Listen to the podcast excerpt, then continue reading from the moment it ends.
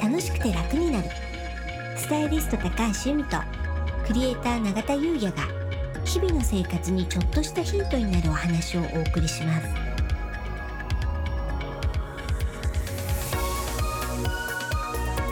こんにちはクリエイター永田優也です。こんにちはスタイリストの高橋由美です。楽しくて楽になる。はい。本日のテーマはうん。ランチ風水となります。はい。うんみさんランチ風水ってどういうことですか？そうですよね。唐突ですよね。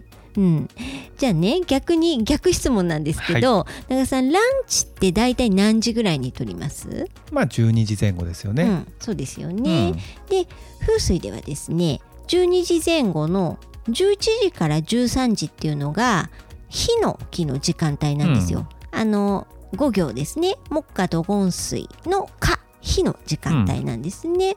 でこの火というのはお仕事運を活性化させる木なんですよね。はいうん、なのでこの時間帯にお食事をいただくということはそのヒノキをいただくことができるので、うん仕事運をアップするのにとっても重要なんですよ。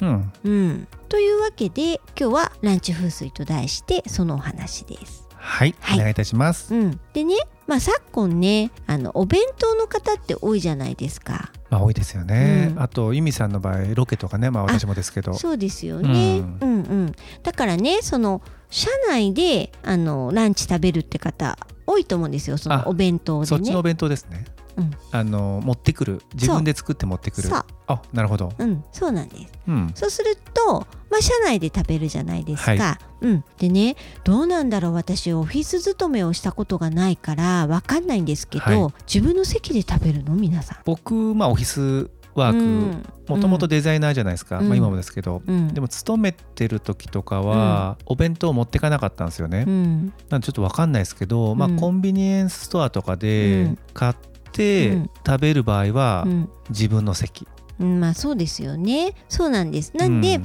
もちろん環境的に自分の席しかその召し上がるとこがない方は全然それでいいんですけど、例えばですけどなんかフリースペースがあったりとか、なんかそういうオフィスもきっとありますよね。ありますね、うん。あのうちの会社ちなみに、うん。あのミーティングスペースあるじゃないですか、うん。ここで食べてる人とかいましたけどね。なるほどね、はい、そう。なんでもしもなんかそういう場所があったらそこが例えばね、うん。すごい日当たりがいいとか、うん。うん、気持ちがいい空間だったら、まあ、そちらに移動して召し上がるっていうのはすごくいいと思います。いいですね、うん。うん。でねあとあの普通にお外でお店でランチを食べる場合。うん。うん。でもちろんね今日何食べたいとかあのあそこのランチお得だよねってもちろんそういうので選んでる方、ほとんどだと思うんですね。うん、なんだけどたまにはあなんかあそこのオープンテラス気持ちいいよねとかうん。季節によると思うんですけど、うん。あとねあそこねすごく窓が大きくて開放的なお店だよねとかそういうので選ぶのもすごく大事です。気持ちいいですからね、うん。うん。なのでねそういう選び方もね時には大事ですね。いいですうね、ん、中田さんは普段ランチどんな感じですか？僕ははい、まずあの撮影とか、うん。まあ、配信とか、うん。まあ、外で現場がある時は、うん。まあ、大体お弁当が出たりしますよね、はい。会社にいる時は、忙しくなければうん。近くにランチ食べ行きます。うん。ただ忙しい時は、うん。まあ、すぐ横がコンビニなので、うん。そこでサラダチキンとか、うん。ゆで卵とか、うん。そういうの買って食べてます。タンパク質ですね。あそうです、うん。はい、まあ、打ち合わせのねうん。あの合間合間で、うん。まあ、移動中ですね、うん。まあ、そういう時もまあ外でねうん。どっか入りますけどね。う、ん。ん。なるほどですね。はい。由美さんは？はい、まあ私もねあの撮影現場だとお弁当を出していただけるのでそういう時はお弁当ですけど、うん。でもね今なんかあの気持ちいいあの環境のお店でなんて言いましたけど、うん。まあ、私の場合はそのルートうんルートにあるお店になっちゃうんですよね。結局あのお洋服のリースに行ったりすると、うん。そのリースに行ったお店の近くで、まあそうですよね、うん。まあ、駐車場問題もありますしね。駐車場問題もある、うん。そして早く出てくるとかね。うん。うん、その時間によっては。なんでね実はあんまりそのランチを丁寧にこうなんて言うんですか？風水的にそのいい、えー、と条件でっていうのはね実はなかなかできてないってとこが正直あるんですよ。まあ難しいですよね。うんうんだけれどもやっぱりね今年はちょっとあの、まあ、最近ね電車で移動することも増えたので、うん。はい。ちょっとね今年は意識してみようかななんてね今日ね私がまあ皆さんにお話ししてますけど改めて自分自身も思ったってところありますね。まあ、。確かに。うん。でも今思うと、うん。まあ、この3年コロナ禍で、はい。自宅うん、でランチを食べることも実はちょっと増えてたんですね。確かに、はい。うんで前まではもう会社ですね。うん。会社に行くのが当たり前だったんですけうど、ん。最近午前中オンラインミーティングうんうん。みたいな時は、はい。まあ、午前中オンラインミーティング家でしちゃって、うん。家でランチ作って食べて、でまあ会社行くみたいな、はい。そんなことも何回かあるんですよね、確かに、まあ、月のうちに。うん。でそうなると、うん。特に僕ダイエットしてたじゃないですか、うん。ぬか床？うんうんやり始めたじゃないですか、はい。まあ、腸活的なことも。うん。でその時にこうぬか床のきゅうりをうん。切ってう、ん。でまあなるべく低糖質ですね、うんのメニューを丁寧に作って、うん。で味噌汁とかも作ってう、ん。で机に並べて、うん。でちょうど天気がいいと、うん。昼時なんで、うん。いい日差しが入るんですよ、うち。はいそれでなんか気持ちいいななんつって、うん。で手と手を合わせてうん「いただきます」っつってね。これがね最高なんですよ。うん。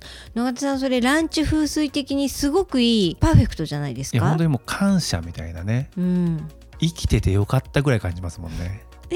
ねえあのちょっと だいぶ大げさですけれどまあでも素晴らしいし本当そうなんですよ。うん。あと丁寧なランチタイムですね。そうなんです。だかうんらよくねあのー仕事をバリバリやってるうん。時とか、うん。たまたまどこかで聞いて響いた言葉なんですけど、うん。仕事はしてるけどそれってちゃんと生活してるみたいな。うん。こうやっぱちゃんと生活をするっていうのがうん非常に大事かなと思っていて、うん。もちろんねこう仕事をして時間をお金でねうん。買って素早くいろいろ生きていくのも、まあ、もちろんいいかもしれないんですけども、うん。まあ、一つ一つ生活に手間をかけて、うん。それを大事にかみしめながらね生きてるのかいみたいなね そんな問いだったんですけど僕ねそのランチを家でねはい。あのぬか漬けうん。切って、味噌汁作って、うん。こう並べて、はい。手と手を合わせて「いただきます」ってやった時にねあこれ生活してるなみたいなね、うん。感動したんですよ、うん。そんだけなんですけどね。いや永田さん私今ねびっくりしてます。あありがとうございます。というのうが、ん。私風水を学び始めてちょっとした時に、はい、風水って生活を丁寧にすることなんだなって思ったんです。うん。そうなんですよ。うん。もう真髄というか風水ってね運を良くするためにやる学問ですけれどでもねその手前にね生活を丁寧にして生活を楽しむことが風水なんだなって思ったんです。その風水のいろいろなこうするといいよああするよいいといいよっていうのをこうどんどん知ってったわけですねうん。最初の頃、でその時にすっごくそう思いました。でも重要っすようね、ん。もちろんねもうバリバリ仕事しなきゃいけないとか、うん。ねスケジュールもね、うん。詰め込みがちなんですけども、うん。しっかりねうん。丁寧に一つ一つね、うん生きてくってねはい、大事っすようね。ん。うん。なんかね今日ちょっとこんな話をするとは思わなかったんですけど、うん。思いがけずね風水の基本をね今これ伝えてなかったですね皆さんに。ランチ風水で。ランチ風水だけどもそのうん。風水の真髄というかね、うん、私がその初めて思ったってこのエピソードね、うん言ったことなかったですねポッドキャストでですようね。んうんいやすごいいい機会をいただきましたねあよかったです。うんうんありがとうございます。はい。ね、なんで皆さんぜひね、あの、ランチの時間を有意義に過ごしてみたらね、いかがでしょうかというお話でした。ありがとうございます。はい。それでは本日は以上となります。はい。本日もお聞きいただきありがとうございました。よろしければ登録をして引き続き聞いていただけたら嬉しいです。また、楽しくて楽になるオンラインサロンの詳細を概要欄に貼っておきますので、ご興味ある方はぜひお目通しをしていただけたら嬉しいです。楽しくて楽になるスタイリスト高橋由美とクレーター永田優也がお送りしました。